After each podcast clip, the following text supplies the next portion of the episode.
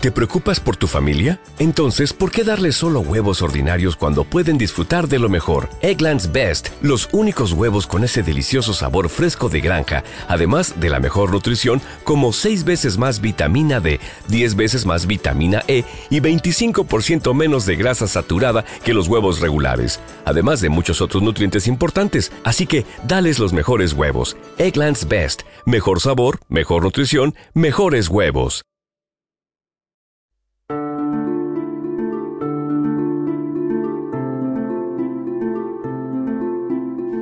Tres anillos para los reyes elfos bajo el cielo, siete para los señores enanos en palacios de piedra, nueve para los hombres mortales condenados a morir, uno para el señor oscuro, sobre el trono oscuro en la tierra de Mordor donde se extienden las sombras, un anillo para gobernarlos a todos, un anillo para encontrarlos, un anillo para traerlos a todos y atarlos en las tinieblas, en la tierra de Mordor donde se extienden las sombras.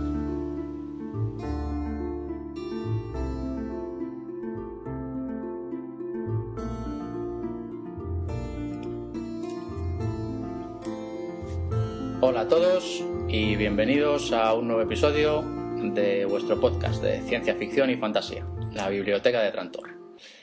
Eh, buenas noches, Salva, ¿qué tal? ¿Cómo estamos? Muy buenas noches, pues nada, aquí estamos, listos para nuestro tercer podcast, nuestra tercera entrega. Tercer episodio. Nos ha costado, nos ha costado ya un mesecillo y por unas cosas o por otras ha habido varios intentos infructuosos, pero al final lo hemos conseguido. Nada, nada. Y la voluntad al final se impone. y bueno, hoy hemos empezado con una cita del Señor de los Anillos, ya como último homenaje a, al episodio anterior. Y ya dejamos de atormentaros con este tema, que parecemos pesaditos con el Señor de los Anillos. Bueno, solamente añadir que en, en la versión en inglés, el anillo para gobernarlos a todos, One Ring to Rule them all, el, lo utilizan muchísimo los jefes en países angloparlantes para hablar de, pues eso, una llamadita de teléfono para gobernarlos a todos. One ring to rule them all. es un, me hizo mucha gracia cuando, cuando me enteré. sí, ese juego de palabras que utilizan con, con algo tan mítico como esto, ¿no? Pero bueno. Bueno, pues nada, y en el episodio de hoy vamos, es un episodio cargadito y vamos a tener un episodio con muchos tintes de cyberpunk porque bueno, tanto el tema principal del episodio como luego los libros que recomendaremos en la biblioteca, pues todos están relacionados con este subgénero de, la ciencia ficción. Eso es. Y bueno, como ya habréis adivinado, vamos a hablar hoy principalmente de una película eh, que es ya un clásico de la ciencia ficción y que con el tiempo pues ha llegado a la categoría de, de obra maestra, ¿no? Estamos hablando ni más ni menos que de Blade Runner. Ni más ni menos. Blade Runner está, fue dirigida por Ridley Scott y estrenada en 1982. Su primera versión, porque ahora hablaremos que, que diez años después salió. Bueno, eso lo contaremos ahora. Está basada en una novela de, de Philip K. Dirk, Philip K. Dick, perdón, que se titula ¿Sueñan los androides con ovejas eléctricas? Y digo basada porque, bueno, no es una adaptación de este libro, ni mucho menos. La película únicamente pues toma ideas y conceptos de la película, pero luego la historia es un poco libre, no, no, estaba, no es una adaptación de esta novela. Simplemente toma, toma muchas cosas de ella, pero no es... Es una inspiración. Eso es. Y, y bueno, como decía, esta novela, pues, es, perdón, este, esta película se ha convertido en un clásico de la ciencia ficción y, y ha sido precursora, como si dijéramos, de, de un subgénero denominado Cyberpunk. Eh, fue nominada a dos Oscars y bueno, en el reparto, en el reparto hay un elenco, un elenco grande de actores que por aquella época, cuando se rodó, pues no eran casi conocidos o estaban empezando a convertirse en grandes estrellas. Sí, cierto. Y bueno, pues sin ir más lejos, el protagonista que interpreta a Deckard, que es Harrison Ford. Y, y bueno, en aquel entonces en aquel entonces acababa de terminar de rodar La Guerra de las Galaxias y bueno, su carrera estaba... Sí, que es donde había cogido la fama. Estaba empezando a ascender, sí. No, no sé si, si, recuerdo bien, porque como friki de Star Wars que soy, quiero recordar que viendo una de las, eh, pues eso, de material adicional que ponen en DVDs y demás. Eh, creo recordar que mencionaban cuando estaban haciendo el casting para Star Wars, hablando de Harrison Ford, que él era un carpintero o algo de eso, que lo vieron por ahí y dijeron, sí, sí, creo recordar, no sé si, si me estoy colando, porque no, ahora no estoy 100% seguro, pero vamos, eh, era tenor de que, bueno, pues sí, que, que este hombre había dado el salto a la fama en, en esa serie de películas. Bueno, pues nada, continuando con los actores, luego tenemos a Rutger Hauer en el papel del replicante Roy. Y bueno, este a mí personalmente es un actor que me gusta mucho. Por aquella época venía de, de enfrentarse al mismísimo Sylvester Stallone en una película que se tituló Los halcones de la noche. Sí. Y después de aparecer en Blade Runner, pues bueno, lo veríamos en, en películas también míticas como pudo ser después eh, Lady Halcón o Los Señores del Acero. Es un actor, ya digo, que a mí me gusta mucho y, y, como dato curioso, Salva, que leí el otro día, así por casualidad, comentar sobre este hombre, que Anne Rice, Anne Rice eh, la autora de, de las, crónicas, con, sí, sí. las crónicas vampíricas y del Lestat del vampiro y todo sí. esto, pues había, había confesado que para crear al vampiro Lestat se había, se había inspirado en este, en este actor, en Roger Hauer. En su figura, pues la verdad es que ahora que lo comentas sí que sí que tiene un airecillo, ¿verdad? Vamos, yo cuando vamos, que no los actores llevados al cine, por ejemplo, en la película Entrevista con el vampiro y tal no tienen nada que ver uno con otro, pero pero sí que el, el esa característica tan tan dura y tan no sé, sí, sí, ahora que lo mencionas me pega totalmente. Sí, pues vamos. es curioso sí, y, sí. y, lo que pasa es que luego cuando llegó el momento de adaptar cinematográficamente entrevista con el vampiro, pues a ella le hubiera gustado que Roger Hauer hubiera interpretado al Stat. Lo que pasa es que luego finalmente pues quedó, quedó descartado por la edad y el, sí. papel, el papel se lo dieron a Tom Cruise. Mm. Pero bueno, ahí queda como, como anécdota. Eh, luego tenemos, pues como interpretando a Rachel, la replicante Rachel a Sin Young y la replicante Pris lo interpreta a Daryl Hannah. Daryl Hannah que, que, bueno, por aquel entonces también estaba empezando y, y, a esta mujer luego le vendría el éxito definitivo con una película que hizo después que era, era Splash, donde interpretaba a una sirena. Sí, lo que pasa es que, no sé, comparando una película con la otra, no sé yo... Claro, sí, es, es cierto que, que, con esa película se, se, dio más a la fama como, como actriz, ¿no? Pero vamos que... Se consagró, como si dijéramos. Sí, ¿eh? pero claro... Luego recientemente la hemos visto como asesina en, en la saga de Kill Bill de Tarantino, eh, si la recuerdas, sí, sí. con su parche en el ojo. Sí, sí, sí.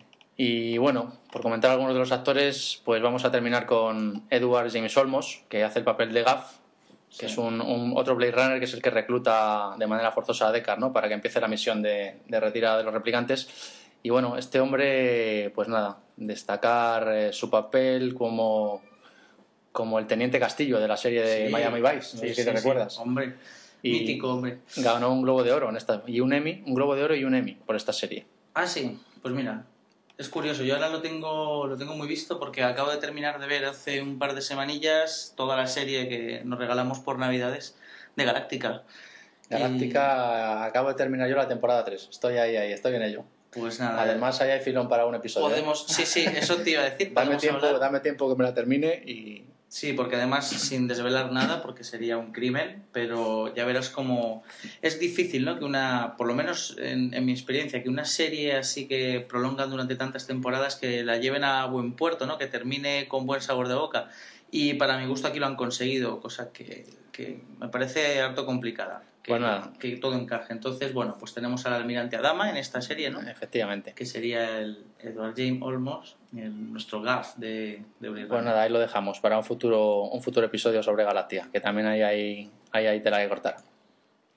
Y bueno, pues nada, habiendo hecho un repaso de los principales actores, vamos con la película. Eh, la película transcurre pues en una versión distópica ¿no? de la ciudad de, de Los Ángeles, en un futuro bastante cercano ya, porque en el sí. momento en que se en el año 2019 se pasa mucho al cine. En el momento en que se hizo pues eh, estaba lejos, pero ahora ya nos vamos acercando poco a poco.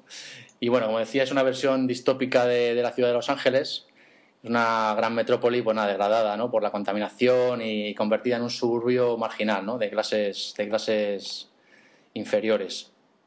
Eh, para el que no lo sepa, esto de distópico, por si a alguien le suena chino, eh, pues podemos comentar un poco lo que es una distopía, ¿no? que es un, está bastante presente en, en, la ciencia ficción.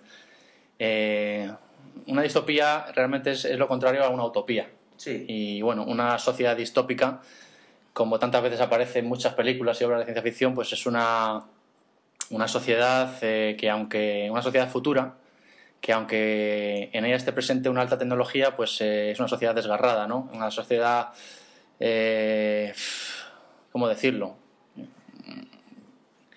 Que Se ha echado a perder. efectivamente se ha echado a perder, eh, marginal. Lo contrario a una utopía. Una utopía Sí. sería una sociedad perfecta, pues una distopía sería, pues eso, una sociedad desgarrada y, aunque con grandes eh, medios técnicos, no están al servicio de los ciudadanos, ¿no? Efectivamente.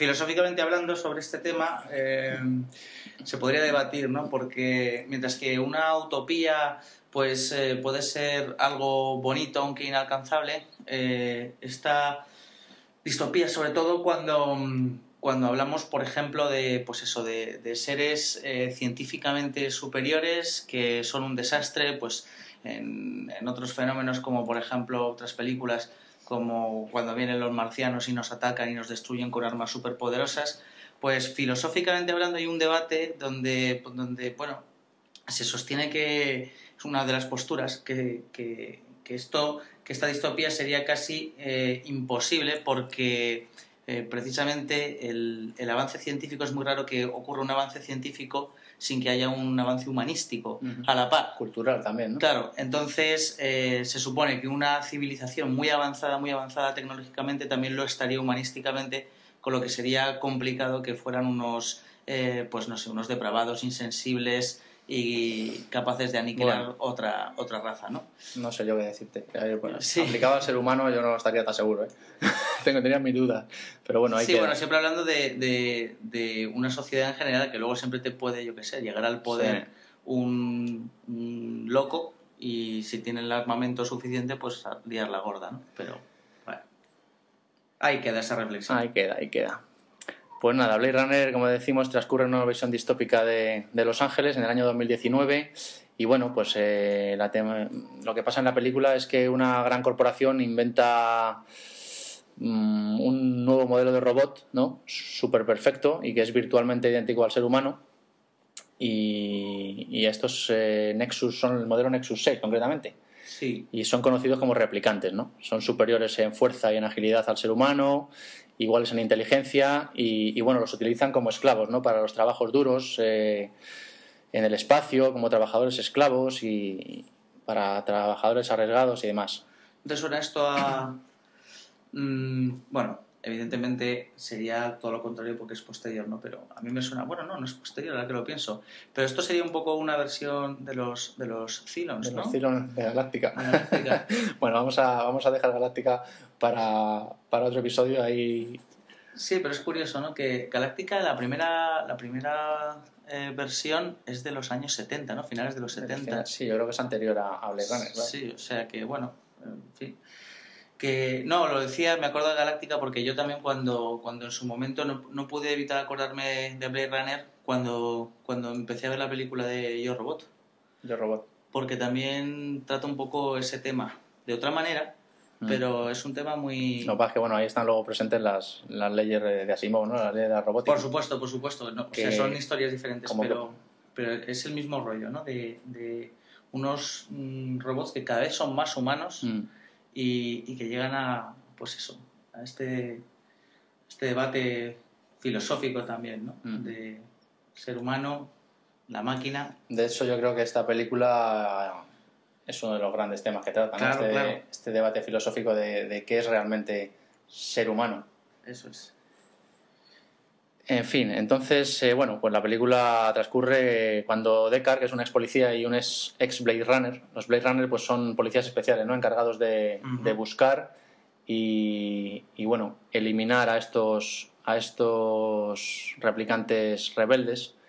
Y digo retirar porque así es como lo llaman en la película, no dicen matar ni dicen retirar. Sí, Entonces, bueno, pues... tecnicismo para... Efectivamente. Mm, Deckard es reclutado para retirar a, a cuatro replicantes ¿no? que han hecho una masacre en una colonia y han vuelto a la Tierra y tal. Bueno, pues de eso va la película, ¿no? de la búsqueda de estos, de estos replicantes y de, y de su retiro, entre comillas. Sí, Eh, Vamos a ver, pues eh, entonces eh, esta película tiene, tuvo ya mucha problemática desde sus inicios, tuvo muchos problemas. Y es que, bueno, Ridley Scott estaba terminando de grabar, de rodar Alien, el octavo pasajero, cuando le presentaron el guion de Blade Runner, ¿no? Y en, un primer momento lo rechazó, porque estaba ya un poco saturado de, temática de ciencia ficción. Sí. Y, bueno, lo que pasa es que le quedó ahí en la cabeza y tal, y, bueno, al final parece ser que cambió de opinión y aceptó, aceptó el, el proyecto.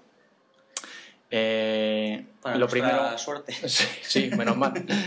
y lo primero que hizo Ridley Scott fue eliminar la palabra androide de todo el rodaje y de toda la película. La declaró palabra tabú bajo pena capital, casi. Y bueno, porque no quería que, nadie tuviera una idea preconcebida, ¿no? Porque esta palabra a lo mejor ya, ya da una idea preconcebida de lo que podía, de lo que podía ser la película. Entonces sustituyeron esta palabra por la palabra replicante, es que además la película surge en una época en la que estábamos en, yo lo recuerdo siendo pequeñito, y era todo, hoy en día tenemos la tecnología muchísimo más eh, arraigada, ¿no? Pero en mm. la que entonces todo nos maravillaba muchísimo más y estábamos todos locos perdidos. y que si la robótica... Que, que llegara el año 2000, ¿no? Que iba a cambiar todo... Sí, sí, sí, pero, pero no solo eso, sino que eh, la robótica y todo parecía, parecía como...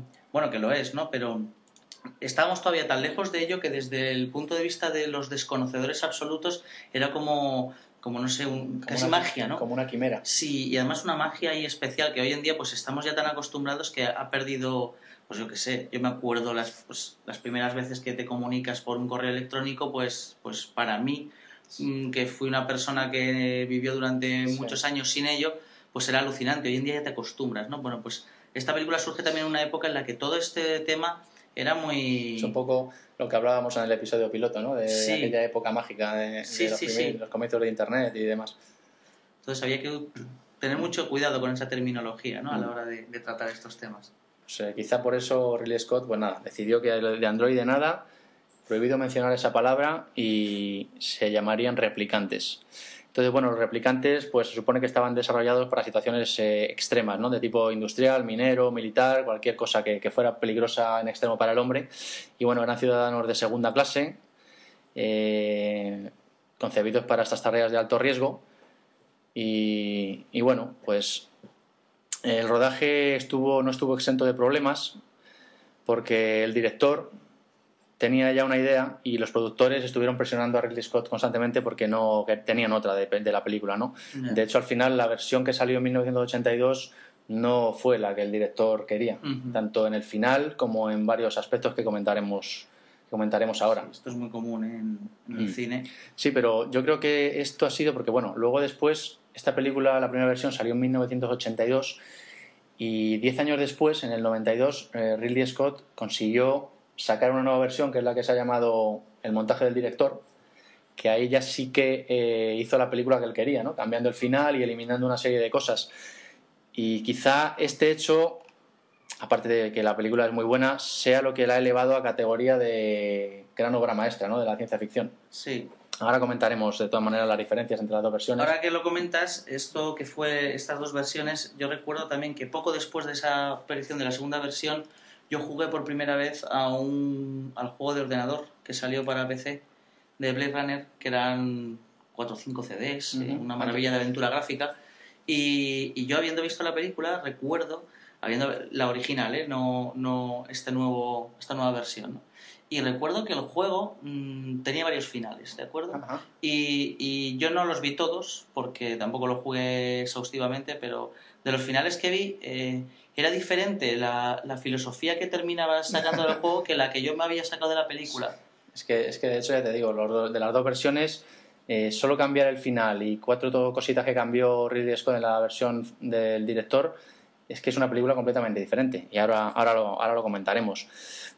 Eh, y bueno, es que parece increíble que con estos problemas que hubo, ya te digo, de los productores demandando una cosa, el director queriendo otra, incluso los actores eh, también intervinieron ahí en esa, en esa contienda, porque incluso Harrison Ford estaba en desacuerdo con lo que quería el director. Eh, el director quería, bueno, vamos a, vamos a avisar, todo el que no haya visto la película, que lea el stop. Spoiler. A partir de aquí, todo el que no haya visto la película, que le dé al stop, pare este podcast y se vaya corriendo a ver la película. A, ser, luego siga. a- a ser posible las dos versiones. Sí. Y luego ya seguís, porque a partir de ahora vamos a, a destripar un poquito y, y haremos bastante spoiler. Si no queréis que os chafemos eh, el invento, mejor cortar aquí y ya Sí. seguiréis después. Y, y continúo. Decía que Harrison Ford eh, quería que el papel de. O sea, que el, el policía que él interpretaba, Deckard, pues él interpretaba a un policía humano. La idea de Ridley Scott es que Deckard fuera un replicante también. Entonces, en la primera versión, con el final que tiene, pues Deckard es un humano. Pero luego, con el cambio que hace Scott en el final, ahora lo comentaremos con más detalle, eh, se sobreentiende que, que Deckard es también un replicante. Ujú. Y bueno, ahí hubo sus tiras y aflojas entre, entre director, actores, productores. De hecho, en la primera versión eh, hay una voz en off que va, es como el pensamiento de Deckard, que Ridley Scott no quería ponerla, al final se vio obligado por los productores a poner esta voz en off.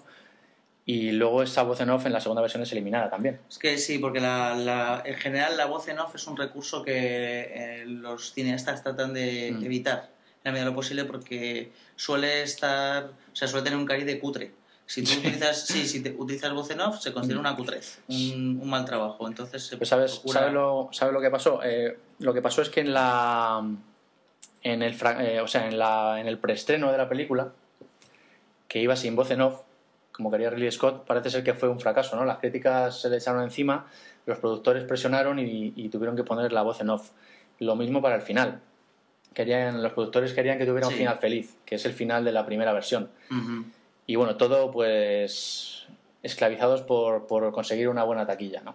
Que claro, muchas claro. veces pues desvirtúa una obra desvirtúan una obra por esto por la- el vil dinero no Eso es, claro. Es que el productor lo que quiere realmente es un empresario, ¿no? Mm.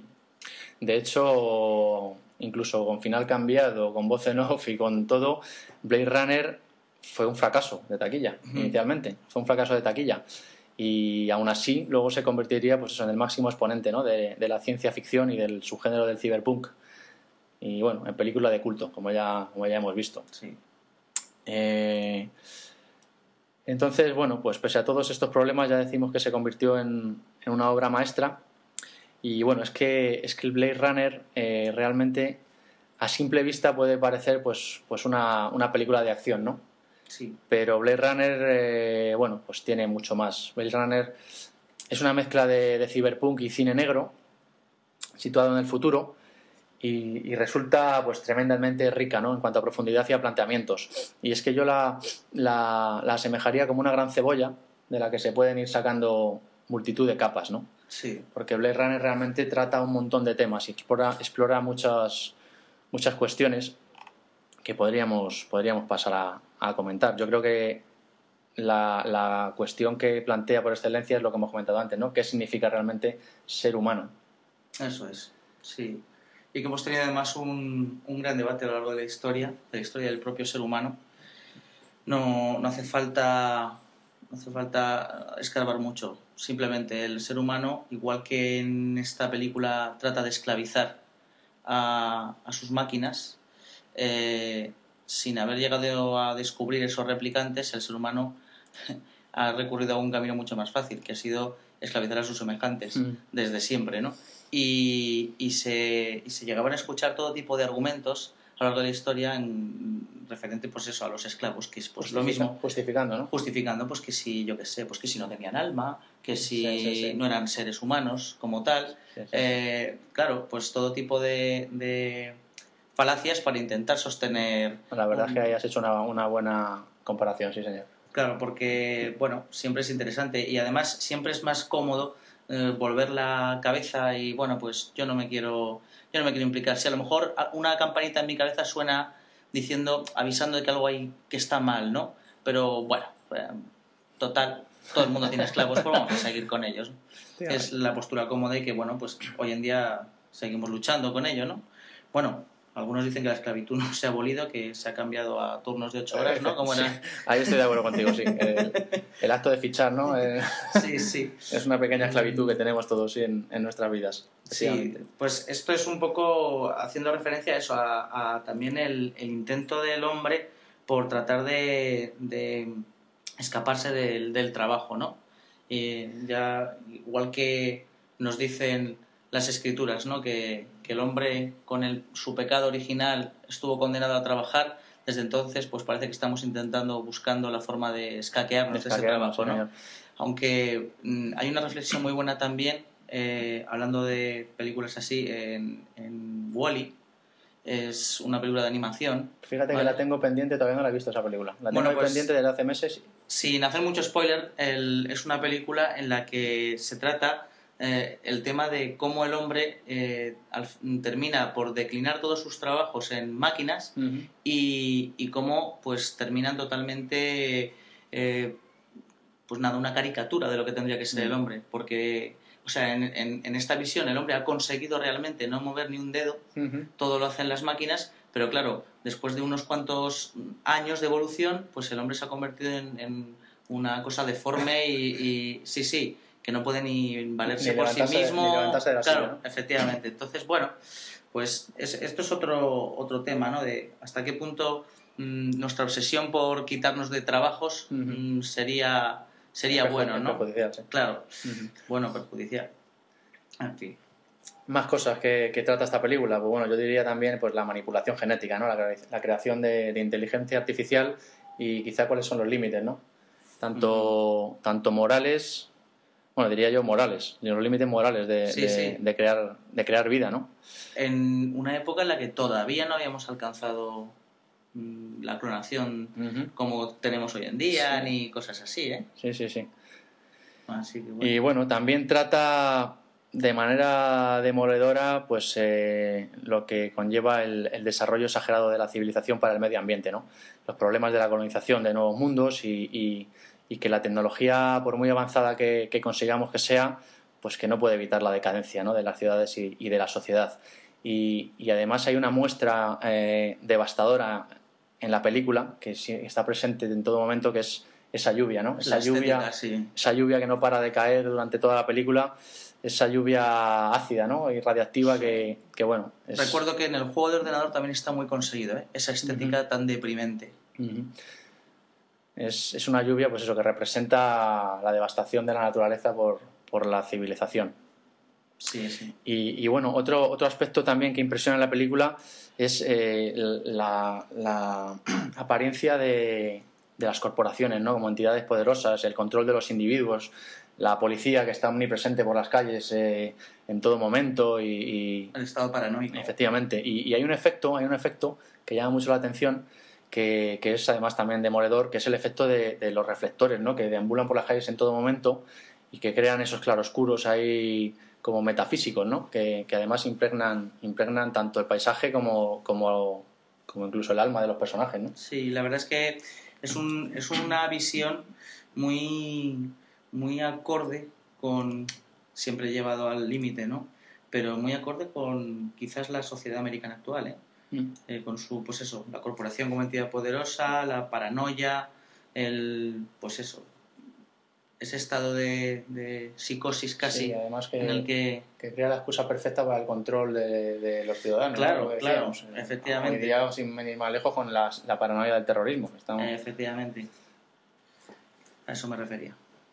Mm, bueno, pues también, también Blade Runner nos, nos, introduce incluso, diría yo, en el mundo, en el mundo de los sueños, ¿no? de las ideas, de los recuerdos, de, de los que hablaba Platón. Sí. Eh, porque aparece, pues eso, aparece la pregunta de cómo distinguir, ¿no? De si los recuerdos que tenemos son reales o son, o son de mentira. Eh, se ve representado pues en, en, los replicantes, ¿no? En los replicantes que tienen implantados sus recuerdos, ¿no? Que no saben, sin ir más lejos, la replicante Rachel no sabe que es una replicante, ¿no? Hasta que, hasta que hasta que Deckard le hace el test este que hacen sí, sí, sí. que se llamaba Bain Camp, algo así, ¿no? Bain Camp, algo así. Son, este, concepto es interesante porque muchas veces, yo qué sé, dices, ¿eres lo que he vivido? o Sí, ¿eres lo que has vivido? ¿O, cómo, cómo, es esto? El, sale además este tema, se trata también, por ejemplo, tanto en, en Galáctica como, por ejemplo, que le pasa cuando a los, a los, a les quieren mm. meter eh, dentro de los humanos y les ponen una programación como si fueran Sí, sí, sí, que ellos muchos de ellos no saben que son hasta que son activados, ¿no? Mm. Y porque tienen sus recuerdos y que si yo he nacido, que si he vivido, he estudiado, ¿no? Sí, sí. Y también, por ejemplo, eso se trata de una forma bastante graciosa en Desafío Total, Desafío total. Gran película que, también, sí. que el, el tío lo que hace es un viaje, pero en vez de hacer un viaje de verdad, lo que hacen es que te meten Además que lo venden como un negocio, ¿no? Lo Sí, venden sí, sí. como... Le, Te- venden un viaje con tus recuerdos y todo. Eso es, que lo recordarás toda tu vida y no lo has vivido. Realmente has estado en una camilla, ¿no? Pero, pero has vivido todo tipo de situaciones, de fantasía, con extraterrestres. Con... Pero es que realmente, si te pones a pensarlo, el pasado es eso, son los recuerdos que tienes, ¿no? De, de lo que ha pasado. Cuando una vez que ha pasado y estás en el presente, lo único que te queda son los recuerdos. Y si no te acuerdas, no ha pasado. Efectivamente, efectivamente, sí. Sí, sí, sí. Así que bueno. Además, eh, una escena demoledora de esto es cuando está Rachel ¿no? en el apartamento de Deckard, que va a verle porque le- se, ha, se ha quedado ya con la moja detrás de la oreja de si es humana o no, y le enseña fotografías de su infancia y, y Sí, bueno, ella intenta aferrarse por todos los medios ¿no? a su humanidad. claro. Y, y bueno, y es que, es que en definitiva, pues esta película, bueno, los personajes se mueven en un dramatismo brutal, ¿no? De un destino que, que no han elegido. Eh, es una película donde emana constantemente la sensación de que no hay esperanza, ¿no? No hay esperanza ni para los que... Sí, es ni- oscura. Sí, sí, sí, ni para los que mueren, pero tampoco para los que sobreviven y quedan atrapados en ese presente, ¿no? Sin futuro, que, que aparenta.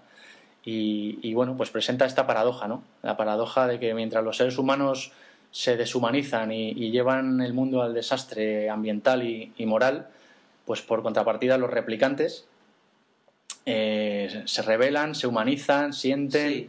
piensan y, y- y se interrogan, ¿no? Se plantean, se plantean si, si, si son también humanos. Sí, Entonces- desarrollando esa humanidad. Es, es una película, por todo esto que estamos contando, pues muy, muy profunda, ¿no? Que se puede sacar de ella muchísimas cosas. Como decíamos, pues como si de una si de capas de una cebolla se Sí, tratara. Sí, Y, y además hay, hay unas, unas cuantas cosas que son también permanentes en la película, ¿no? como una simbología ahí recurrente que llama mucho la atención. Y, y- y una de ellas es eh, los ojos. Los ojos. Hay, hay un mogollón de escenas donde aparecen los ojos, ¿no? En primeros planos de Sí. los ojos. Eh, no sé, ¿tú qué piensas, qué piensas que quiere, que quiere decir los ojos? Yo, yo la, la interpretación que le doy es, es que por los ojos intentan saber si son humanos o, o no son humanos, ¿no? O es una la Sí, expresión es posible, sí. de los ojos o... Claro, claro, a través de la, de la, de la mirada. Mm. Nosotros cuando, muchas veces, ¿no? Cuando intentas saber si realmente llegar a alguien, pues intentas llegar a través de la mirada. No, lo más expresivo que tenemos yo creo que son los, los ojos, la mirada. Sí, sí, sí. Y es que el test este que hacen para, para averiguar si, si alguien es un replicante o es un ser humano, el de Void Kampf, que se llama, pues eh, es un test como de empatía, ¿no? Utilizan mucho, eh, bueno, de hecho tiene un aparatito que está enfocando constantemente al ojo Ajá. y luego pues hacen preguntas que, que intentan averiguar la empatía, sobre todo sale también mucho con los animales. Hacen muchas preguntas de si harías daño a los animales, si ayudarías Sí. a los animales. Y, y es que además los animales es otra, otra de las simbologías recurrentes que sale, que sale en Blade Runner. Eh, no sé yo si porque son raros, ¿no? Y están extintos la mayoría y... y- Sí, sí. Hombre, es curioso que hablan de la empatía, ¿no? De esa empatía que buscan en los, en los replicantes y que los propios seres humanos no tienen con ellos. O sea, esa ausencia de empatía para entender y, y- y ponerse en, en la empatía, que es ponerse en el lado, en del el del otro. pues ponerse en el lado de los replicantes a la hora de, de, re- de retirarlos, ¿no? claro, de retirarlos. En fin. Bueno, pues nada, de todo, todo esto que nosotros sepamos se puede, se puede sacar de esta gran película. Eh, y como decíamos al principio, eh, finalmente hubo dos versiones. La original que salió en el 82, que fue la que eh, Ridley Scott se vio obligado a, a estrenar, que por cierto fue un fracaso en la taquilla.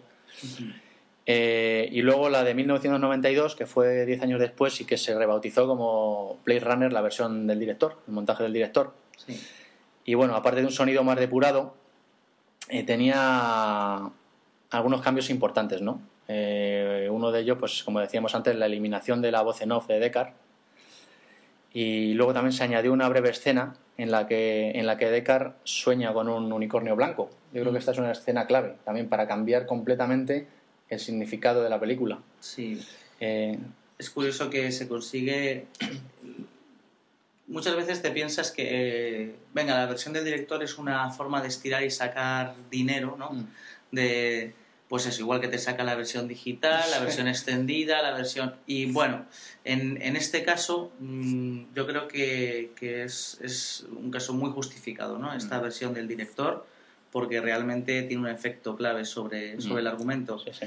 Eh, pues yo qué sé, por compararlo, por ejemplo, yo he visto la versión del director del Exorcista y te quedas como estás. O sea, dices, vale, pues... Sí, no, en esta, en esta película tienes razón de ser porque, ya te digo, son dos películas completamente distintas, con tres o cuatro cambios leves Sí. que hacen y, y ya digo, esta escena del unicornio pues es, es clave, ¿no?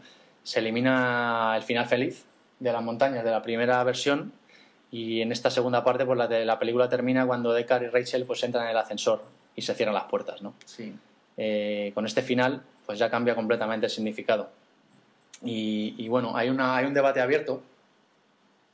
Eh, bueno, hay gente que considera que la película original era excelente, ¿no? En formato como estaba inicialmente, otros, bueno, lo, lo de siempre. Aquí siempre, nunca llueve a gusto de todos Claro. y siempre hay, siempre hay polémica. Eh, en la primera versión, sin los cambios, pues Deckard es simplemente un policía, ¿no? Que se ve envuelto en esta persecución de replicantes y, y que trata, pues, no sé, el sentido de la vida, ¿no? Desde el punto de vista de los replicantes, con su final feliz y demás. Sí. Y tras los cambios de Ridley Scott, pues la segunda versión es, es como ver otra película completamente distinta. Eh, es, es un, es- hay que entenderla de nuevo, ¿no? Claro. Y hay que entender los cambios para, para, para apreciarla en su totalidad. en su totalidad. Eh, podemos comentar un poco. En la versión del director, pues, pues hay muchas pistas para asegurar que Deckard es también un replicante. Sí.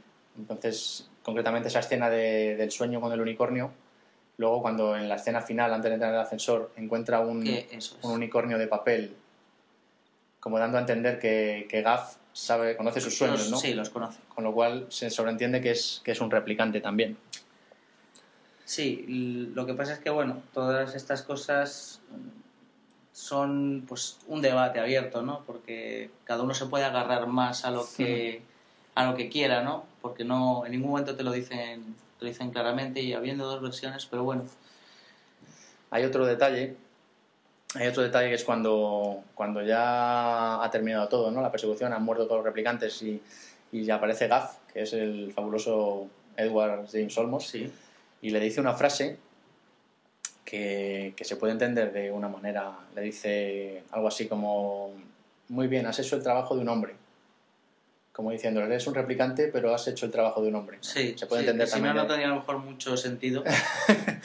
si Entonces, un esa frase también da indicios ahí de que Ridley Sí. Scott había pensado la película para que Deckard fuera un, un replicante con su fecha de caducidad y demás. Además es curioso porque en la primera película, el final feliz, pues eh, además Rachel no tiene fecha de caducidad. Es un final eh, feliz. Y en la segunda versión, pues es un final devastador. Eh, se supone que tiene su fecha de caducidad y Deckard también, claro, al ser un replicante. Entonces se cierra esa puerta del ascensor y queda la cosa ahí como en suspenso, ¿no? Sí, Dando a entender pues toda, todo este dramatismo. No obstante, yo creo que ya a título personal ¿eh? es un es un final que encaja mucho más con toda la visión de la película, porque el otro final, mm, mm, pese a ser feliz, que bueno, que casi siempre te puede gustar más, ¿no? El irte con un buen sabor de boca y pensar que todo acaba bien y sí, pero pero es un poco con calzador, ¿no? Mm. Porque mm, desencaja mucho. Lo que estás viendo a lo largo de toda la película, esa angustia, esa tristeza, esa mm, depresión, y de pronto como que, ah, bueno, venga, y, vi- y vivieron felices, Sí, ¿no? sí, sí. Yo creo que está, es muy acertado, ¿eh? El- A mí personalmente me gusta más la, la segunda versión. aunque sea mucho más, Es mucho más oscura. Y- oscura, pero yo creo que encaja mejor, Sí, como bien es. dices. Y bueno, ah, igual que igual que hay cosas a favor, luego hay gente pues que sostiene que no, que, que Deckard que Deckard no es un replicante. Eh, motivos que esgrimen, pues que no es tan fuerte como los otros replicantes, ¿no? Cuando lucha con ellos y le dan esas tremendas palizas. Eh, que tiene nombre completo, mientras que los replicantes solo tienen un nombre. Mm. Es otro, otro detalle. ¿Qué más? ¿Qué más? Pues. Pues nada, que los replicantes, como están como fuera de la ley, ¿no? Sería. Sería. Sería extraño que Deckard anduviera libre por la ciudad y demás. Yo creo que aquí también hay un detalle, y es que al principio dicen seis replicantes han escapado de la colonia, han venido a la Tierra y tal, y luego solo hay cuatro, son los que va a capturar. Eh, le dan la excusa a él de que han muerto no electrificados, algo así, quiero recordar. Pero bueno, Descartes podría ser uno de esos seis, ¿no? También, que, no sé, hay mucha, hay mucha controversia ahí, pero vamos, yo, yo apostaría porque sí, porque, porque es un replicante. También, hombre, también ten en cuenta que la película está hecha en un sentido, luego está retocada y bueno, pues que encajen las piezas a la perfección, pues es complicado, ¿no? Y Mm. yo creo que, que también el que, el que no encajen también le da su magia para, pues eso, para tener abierto Mm. ese debate, ¿no? No, de hecho, pues eso, eh, toda esta polémica y todas estas dos versiones, aparte de lo buenísima que es la película, pues es lo que la ha elevado a la categoría de, de obra maestra Sí, de la ciencia ficción. nada que sí. Eh, bueno, pues no sé qué más podemos contar. Eh, la música, la música de, la, de la película es de, de Evangelist, si no Sí, recuerdo mal. corre a cargo de él, que es un, bueno, es un músico que se ha caracterizado por, bueno, es un artista, porque también se dedica a la pintura eh, de forma paralela y, y bueno, pues, pues es, un, es un compositor, es griego y, y tiene películas muy conocidas en, dentro de sus bandas sonoras como Carros de Fuego, Blade Runner o 1492 La Conquista del Paraíso. Esta es la, la más reciente, ¿no? Y, bueno, simplemente comentar que la banda sonora de, de Blade Runner, que, tiene bastante fama, pues es un, es un ejemplo de este compositor que, bueno, eh, es difícil catalogarlo porque pues ni es no, no hace no hace música new age pura pero bueno yo lo tenía tenía algunas obras suyas que venían en, en unos discos que se llamaban synthesizer eh, que era música electrónica que bueno que es que es uno de, de los ejemplos de, de esta vanguardia que, que representa Vangelis, ¿no? El, que bueno y que ocurre a mediados de, de los años 70 y que es bueno pues una investigación experimentos con esta música electrónica y así aparece en, en muchas de sus composiciones ¿no? y bueno la música de Blade Runner pues es, es un ejemplo de cómo se puede utilizar todos estos recursos. Muy bien, pues nada, yo creo que podemos ir ya finiquitando el tema. Estamos, en definitiva, pues eso, ante una película que es terrible, pero a su vez es bella, ¿no? Por las cosas, por las cosas que implica. Y que, bueno, aunque tiene varias décadas ya a sus espaldas, pues continúa siendo la gran obra maestra del cine de ciencia ficción, ¿no? sí Eh, la definiría yo, en definitiva, pues como una gran metáfora, ¿no? De, sobre la fugacidad del tiempo y la complejidad de la existencia, ¿no? Y es una película, pues que, que tendrá un debate abierto, yo creo, durante unas cuantas décadas más, por todo esto que hemos comentado. Y Sí. en, en- en parte es, eh, eh, es parte de su genialidad, ¿no? sí sí Así que nada, os invitamos a todos a, a verla. Mm, las dos versiones. A mí me gusta más la segunda. Y bueno, si la veis varias veces a lo largo del tiempo, pues mejor, porque os podréis ir dando cuenta de toda esta serie de detalles que con una única visión pues no, no acabas por captarlos todos. ¿no? efectivamente esto es para madurarlo. Así que nada, muy bien. Pues nada, ahora vamos a, vamos a ir con una promo que es de un podcast que yo escucho habitualmente, es un podcast de humor y se llama Dantesco Podcast. Son cinco, cinco chavales, bueno, chavales, son de, no- de nuestra quinta, son cinco tipos, ¿no? unos chavalines unos chavalines, unos chavalines que hacen un podcast pues muy salado, ¿no? A mí yo la verdad es que me río mucho con ellos y que, bueno, he cogido una de sus promos que además pues venía al pelo para el episodio que estamos grabando hoy. Ahora, Sí. ahora, veré, ahora veréis por qué. Así que, así que nada, sin más dilación, dentro promo. Yo he visto cosas que vosotros no creeríais. A ver, fantasmilla, ¿qué es eso que nosotros no nos creeríamos? Atacar naves en llamas más allá de Orión. Buah, pues vaya cosa. He visto rayos de brillar en la oscuridad cerca de la puerta de Tannhauser. Pero, ¿A que no has visto las noticias dantescas de Berineando o El Mundo Viajuno o las Business Questions? Todos esos momentos se perderán en el tiempo. Como lágrimas en la lluvia. Que no, hombre, que no te preocupes, que está todo perfectamente grabado en un podcast. Es hora de morir. Y dale con el pesimismo, hombre, que no, que no es hora de morir. Es hora de ir a www.dantesco.com y escuchar el podcast que hacen Deco, Artnek, Francis, Jara y Lethal Pixel. Escucha Dantesco Podcast. Oír para creer.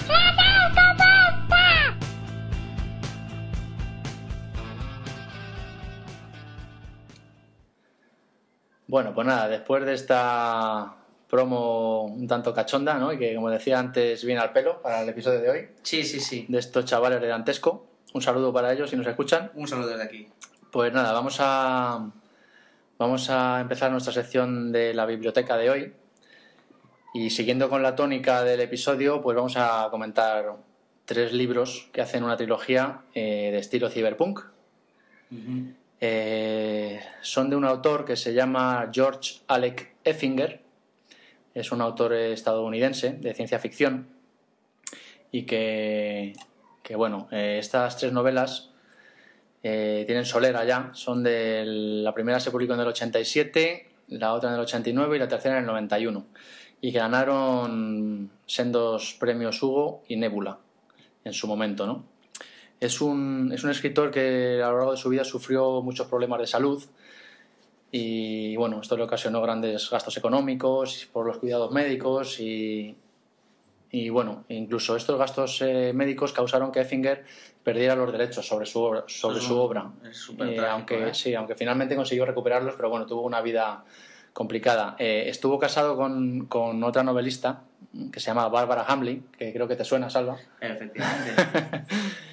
Y, y, y bueno, pues nada, el primero de los títulos se titula, valga la refunfancia, se, titula Cuando falla la gravedad. Es la primera parte de esta trilogía cyberpunk y bueno, en ella Effinger pues, nos proporciona los ingredientes clásicos ¿no? de este subgénero.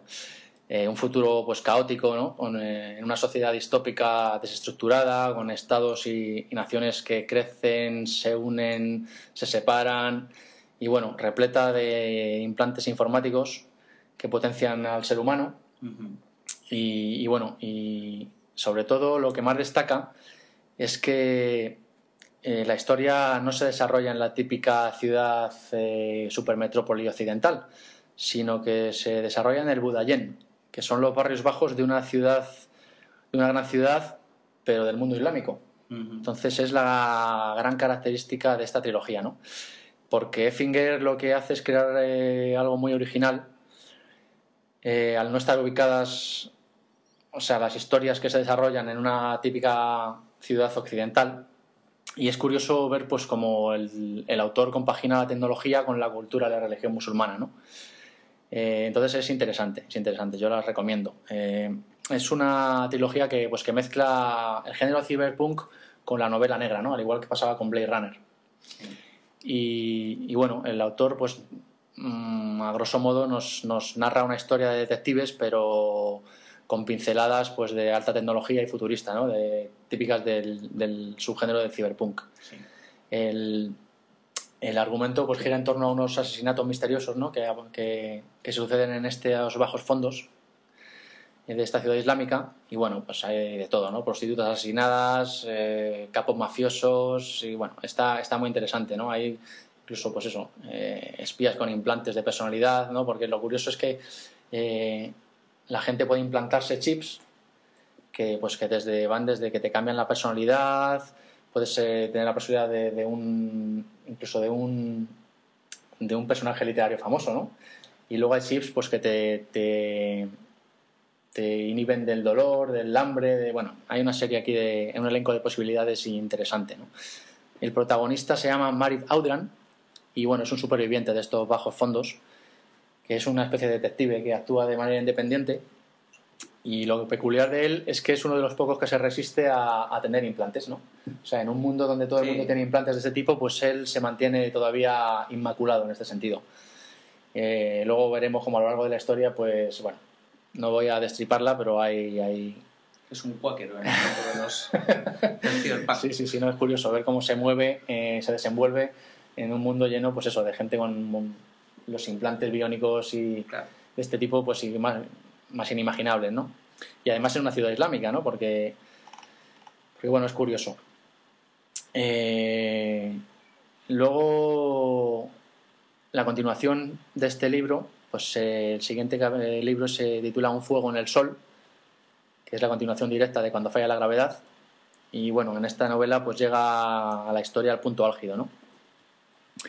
Eh, se sigue desarrollando en el Budayén, en este barrio bajo de mala reputación, ¿no?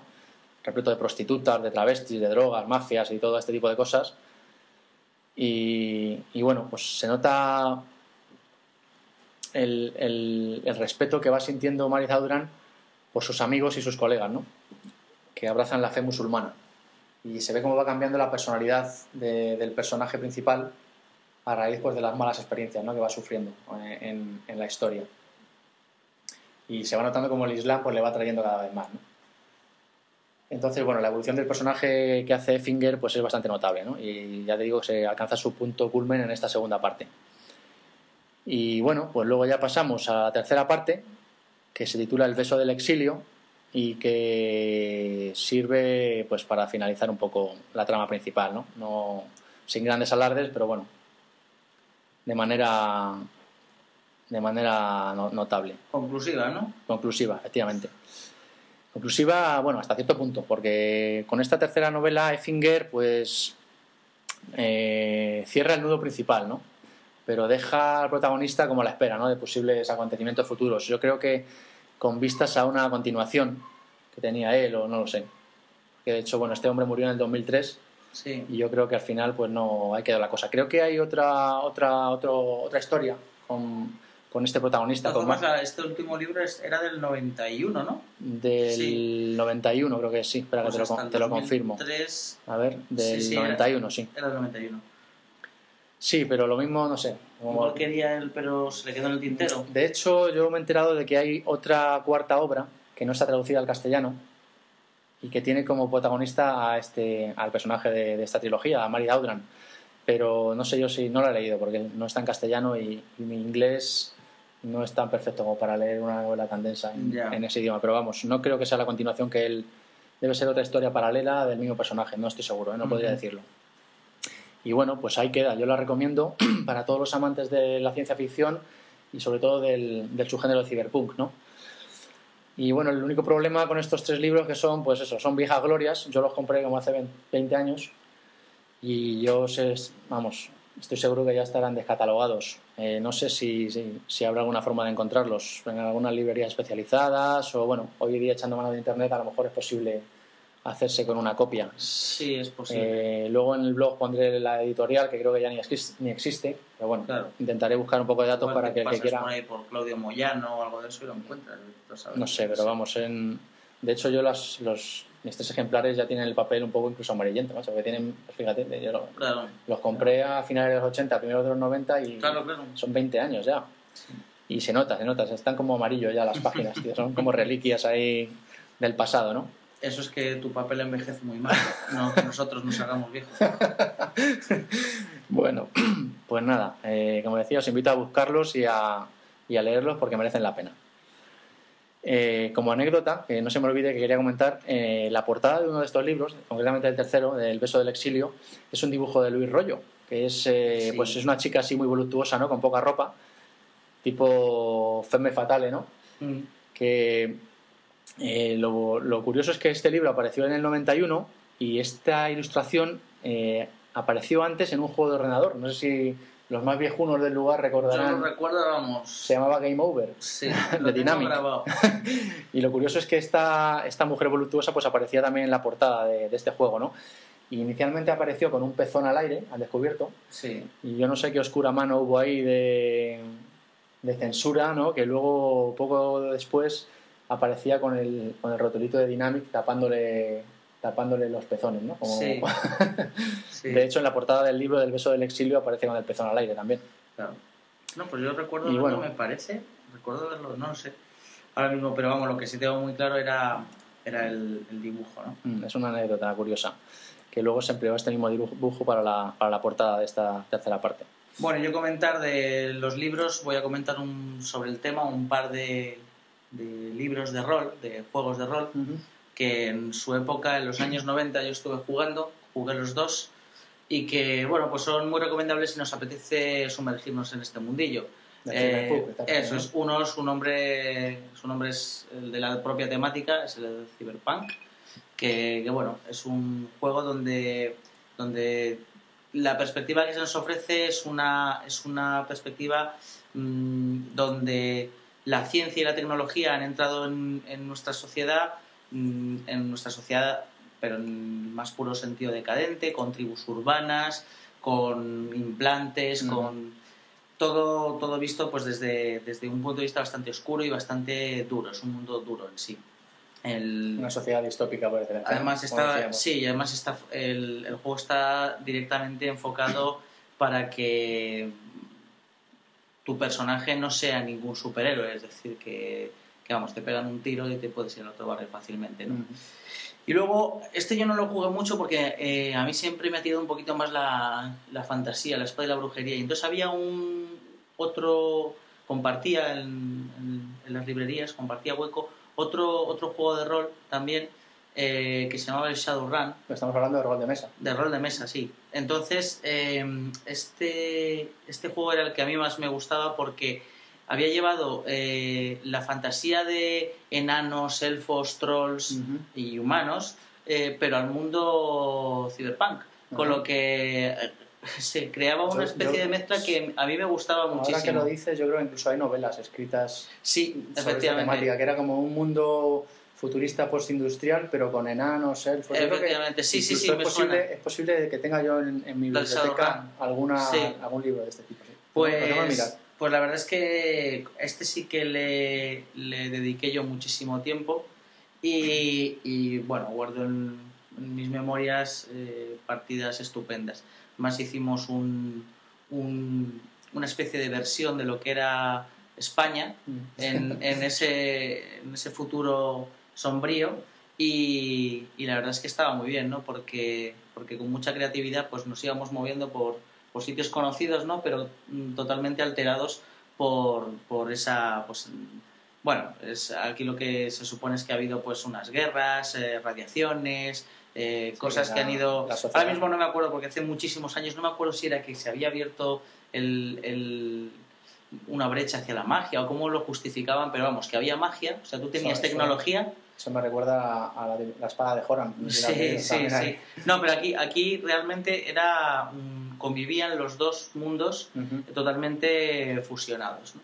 Y, y la verdad es que, que a mí me, me encantaba. Yo lo recomiendo. Si y a alguien le apetece y tiene tiempo, que es lo que a mí me falta, eh, se coge cualquiera de estos. El, el de Shadowrun, eh, creo que la, la editorial, que me parece que era Ediciones 5, la que estuvo llevando durante mucho tiempo eh, estas traducciones, ahora mismo ya no, ya no tiene la licencia y sé que hay una última versión que está sin traducir. La podemos comprar, hay una versión nueva, creo que es la cuarta edición, pero está en inglés. Entonces, yo no sé si todavía quedarán en las estanterías las versiones antiguas, la tercera edición en español, o bueno, siempre se puede esperar y. y- Seguro que también, incluso buscando por internet, lo mismo se encuentra algo. Sí, hoy en día la verdad es que está casi todo. En PDF Sí, o todo lo que es todo lo que es rol, rol de mesa tienes material para aburrir.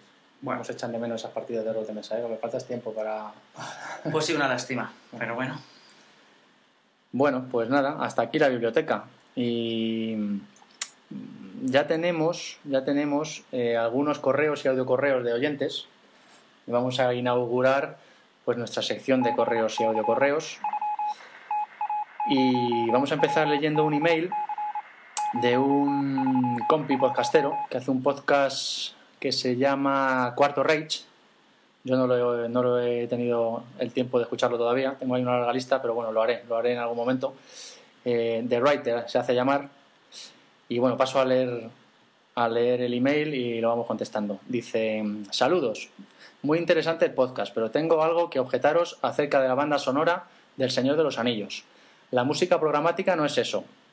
Cuando habláis de que cada personaje tiene su tema, os referís al leitmotiv, que efectivamente es wagneriano. De todas formas, la banda sonora es grandiosa, pero de ahí a equipararla a la tetralogía hay un paso enorme. Mm, antes de seguir, no sé si tienes algo que decir al respecto, Salva. Sí, bueno, pues efectivamente agradezco un montón la intervención de nuestro amigo. Eh, es lo que tiene el, hacer las grabaciones en directo sin, hacer ningún tipo de, montaje ni de, ni de corrección. Eh, pues en el momento me puse a hablar y me di cuenta de que me estaba metiendo en terreno farragoso porque tampoco era mi intención entrar en, tecnicismos musicales y pues quise quise, igual que me había metido, quise salir rápidamente y entonces pues quedó algo así un poco cojo y, parece, bueno, parece no, al final resulta que, que, sale ahí un, un, significado que no, es, que no es el que yo pretendía. Efectivamente, no es lo mismo, no es lo mismo la música programática que el leitmotiv, parece que me estoy refiriendo al leitmotiv cuando hablo de la música programática, pero nuestro, nuestro compañero pues nos, nos lo ha nos lo ha aclarado. Efectivamente, una cosa es el leitmotiv, por ejemplo, cuando suena la musiquita del anillo cada vez que sale el anillo, cuando aparece la música de los hobbits dedicada a los hobbits y que o a la, propia comunidad del anillo cuando sale en la propia comunidad, ¿no? y, otra que yo me refería a la música programática, bueno, pues también si entrar en tecnicismos quería hacer referencia pues a cuando, por ejemplo, nos suenan en, en, la banda sonora el, el compositor se, se esfuerza en, por ejemplo, generar un coro de enanos que están sonando para, para evocar eh, cuando están en las minas de Moria, ¿no? Eh, que podría haber sido simplemente una, una banda sonora, podría haber puesto una música épica y ya está, pero se esfuerza un poco en, en, evocar todo eso, ¿no? El, efectivamente, bueno, pues mm, yo no quería tampoco equipararla a la tetralogía, quería decir que pues tiene una similitud, una cierta similitud. Yo no sé si hoy en día Wagner si viviese, si hubiese nacido en estos tiempos, pues sería el que hubiese compuesto la banda sonora. Era simplemente pues, pues reflexionar sobre pues cómo eh, los compositores y la música se va mm, adaptando a, las nuevas artes. Según vamos evolucionando nuestras, nuestras artes, eh, pues vamos, la, la música va, va, con ellas, ¿no? Pero bueno, que agradezco muchísimo esa aclaración porque muchas veces pues uno no se da cuenta de lo que va diciendo. Bueno, son cosas del directo. Sí nuestros oyentes eh, nos disculpan por esos pequeños lapsus. Seguro que sí. Y bueno, continúo con el email de The Writer. Por lo demás, muy interesante, se ve que os gusta más que a mí, que nunca he pasado de las dos torres en libro. Muy mal hecho, ¿eh? Muy mal hecho. Una compañera de clase me obligó no hace mucho a leer el Silmarillion y ese sí que me está entreteniendo mucho, tal vez porque hay menos descripción. Bueno, eso es, algo de lo que comentamos, de que para ciertos lectores la descripción de Tolkien se hacía un poco, un poco pesada a veces, pero bueno. Seguimos con el email. Luego, una petición si se puede. Estaría muy bien que dedicaseis un capítulo algún fragmento o algún fragmento al cyberpunk, género que me interesa bastante. Y ya de paso también al steampunk, que conozco por algún videojuego, entre ellos el glorioso Final Fantasy IV, alguna película y algún, algún grupo de música. Pero no he leído ningún libro todavía. ¿Recomendáis la máquina diferencial? Bueno, respecto al Cyberpunk, creo que con este episodio de hoy se habrá dado por satisfecho nuestro amigo. Me imagino. Le hemos dedicado casi en su totalidad a, a temas relacionados con el cyberpunk. Y bueno, el steampunk, yo la máquina diferencial no la he leído, así que no puedo, no puedo recomendarla. En cuanto a los videojuegos del Final Fantasy, pues nos menciona el 4, pero ah, es que hay toda una tirada, ¿no? Y incluso terminaron haciendo una película que se llama igual, se llama Final Fantasy. Pero, pero bueno, mm, no sé, el, el, yo, yo no he jugado, yo he de decir que no he jugado a, los, a estos videojuegos, aunque conozco gente que lo ha hecho y, cada uno recomienda uno de los, de los, números. No, no, el mejor es el Final Fantasy 9, el otro no, es el 7, ¿no? Entonces, mmm, estoy diciendo por decir, por ahora no me acuerdo, ¿no? Pero aquí nos comenta nuestro amigo el Final Fantasy 4 nos podríamos informar, incluso yo me he quedado con ganas de jugar alguno por, por toda esta gente que lo comenta, ¿no? Parece que no estamos perdiendo algo grande. Sí, sí. Pero yo sí que he analizado porque he visto mm, que musicalmente hablando eh, se hizo una buena, una buena banda sonora para estos Final Fantasy y en Japón se hizo una gira, un concierto. que es lo, por lo que yo conozco la banda sonora, que hacen una especie de popurrí de... Además que en Japón esto de esta sala de Final Fantasy debe ser la releche, ¿no? Me imagino, porque para generar una gira eh, dedicada a, a la banda sonora de, de esto, pues... Y la verdad es que está muy bien, está muy bien musicalmente hablando. Bueno, pues nada, esperemos que con este episodio, amigo de Writer, hayas quedado satisfecho respecto a lo del Cyberpunk. Eh, sigo y finalizo ya su email. Eh, iba a comentar algo más, pero se me está olvidando. Así que me despido, no sin antes deciros que os mando la promo de mi podcast por si os apetece ponerla y que pondremos la vuestra en nuestro próximo capítulo. Que los nuevos podcasts tenemos que ayudarnos. Un saludo y seguid así. Bueno, pues nada, tu promo ya la tengo y bueno, yo tengo, tengo por norma no poner promos de podcast que no, que no he escuchado. Eh, sin embargo, pues el tuyo está en la lista. A ver si consigo sacar ese hueco, que tengo el iTunes echando humo. Y, nada, ahí la tengo para ponerla en un futuro, en cuanto escuche vuestro podcast. Eh, más, más, más. Bueno, pues ahora vamos a poner un audio correo, el primero que nos ha llegado, de, de un tal Dave, que ha tenido el honor de ser el primero. Y bueno, pues vamos a escucharlo y luego, luego comentamos un poquito. Hola Maugan y Chakra. Eh, bueno, mmm, al igual que habéis pedido vosotros paciencia y comprensión por vuestros primeros podcasts, espero que la tengáis conmigo con este mi primer audio correo. Eh, os quería hacer un comentario sobre el podcast número uno, creo que era el del episodio piloto, me parece, eh, en el que hablabais de, sobre, los, sobre los viajes en el tiempo y tal, ¿no? Eh, no, per, eh, sí, bueno, era en el era en el en el podcast número uno, no en el piloto. Bueno, el tema es que os quería comentar que no habéis nombrado dos películas muy recientes que tratan muy bien, muy bien el, el tema. Una es Donnie Darko, que se rodó en el 2001, y la otra es Primer, que se rodó en el 2004. Si no las conocéis, si no las habéis visto, pues os las, os las recomiendo porque valen mucho la pena. La de Donnie Darko es más sencillota, es más teenager, no es más... Y Primer, bueno, es un poquito más, es más complicada quizás de entender, pero creo que las dos valen la, la pena de, ver. Bueno, lo dicho, se me olvidaba eh, daros la enhorabuena por el podcast y que, bueno, que sigáis así, ¿de acuerdo? Venga, pues nos escuchamos. Saludos. Eh, bueno, pues nada, amigo Dave, eh, muchas gracias por tus recomendaciones. Desde aquí te lo agradecemos, sí. Pero sentimos decirte que no hemos visto ninguna de las dos películas. Pero las apuntamos para, vamos, mi para lista un, quedan. para un futuro visionado. Sí, sí. Y bueno, pues eso, agradecerte la recomendación tanto para nosotros pues como para todos nuestros oyentes, que, que se tienen ahí dos, dos buenas películas dos buenas películas para ver. A mí me desperta la curiosidad. Uh -huh. Las veremos, las veremos. Sí. Y incluso quizá alguna luego si tiene miga, pues podemos comentarla aquí en algún episodio, ya veremos a ver. Te agradecemos el audio correo y el esfuerzo que supone y esperamos que sigas escuchándonos. Y bueno, pues nada, creo que ya vamos a ir finalizando porque no tenemos nada más que contar por ahí.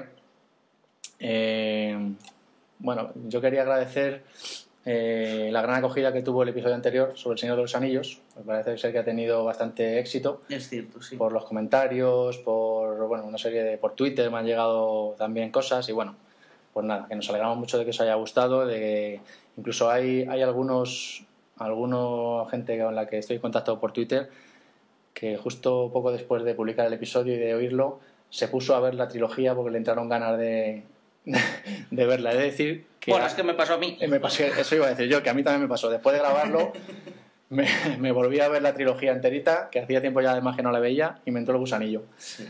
Así que nada, pues muchas gracias a todos. Y bueno, tanto por el episodio anterior como por el podcast en general, ¿no? que está teniendo una acogida, una acogida que no nos esperábamos. Bastante buena. Y bueno, Salva, pues poco más. Eh, vamos a despedirnos ya. Recordando, pues, nuestras formas de contacto, ¿no? Que tenemos el blog, que es www la biblioteca de Trantor.com. Eso es, eh, el email para mandarnos correos y audiocorreos, la biblioteca de Trantor arroba gmail.com Y luego tenemos pues los twitters, que está Félix, que es Maugan, lo que pasa es que el- la primera es un 4, y, y estoy yo, Chakra75, con dos Ks. Eso es. Y bueno, pues te deciros que aparte del blog, pues podéis encontrarnos en iTunes y también estamos en iVoox. Tenemos ahí un canal que es la Biblioteca de Trantor y ahí están también todos los episodios. Así que, pues creo que no se me olvida nada. Mm, Nos despedimos hasta el próximo episodio. Esperemos poder grabar eh, pronto. Y nada más. eh, a pasarlo bien. Hasta luego. Un saludo.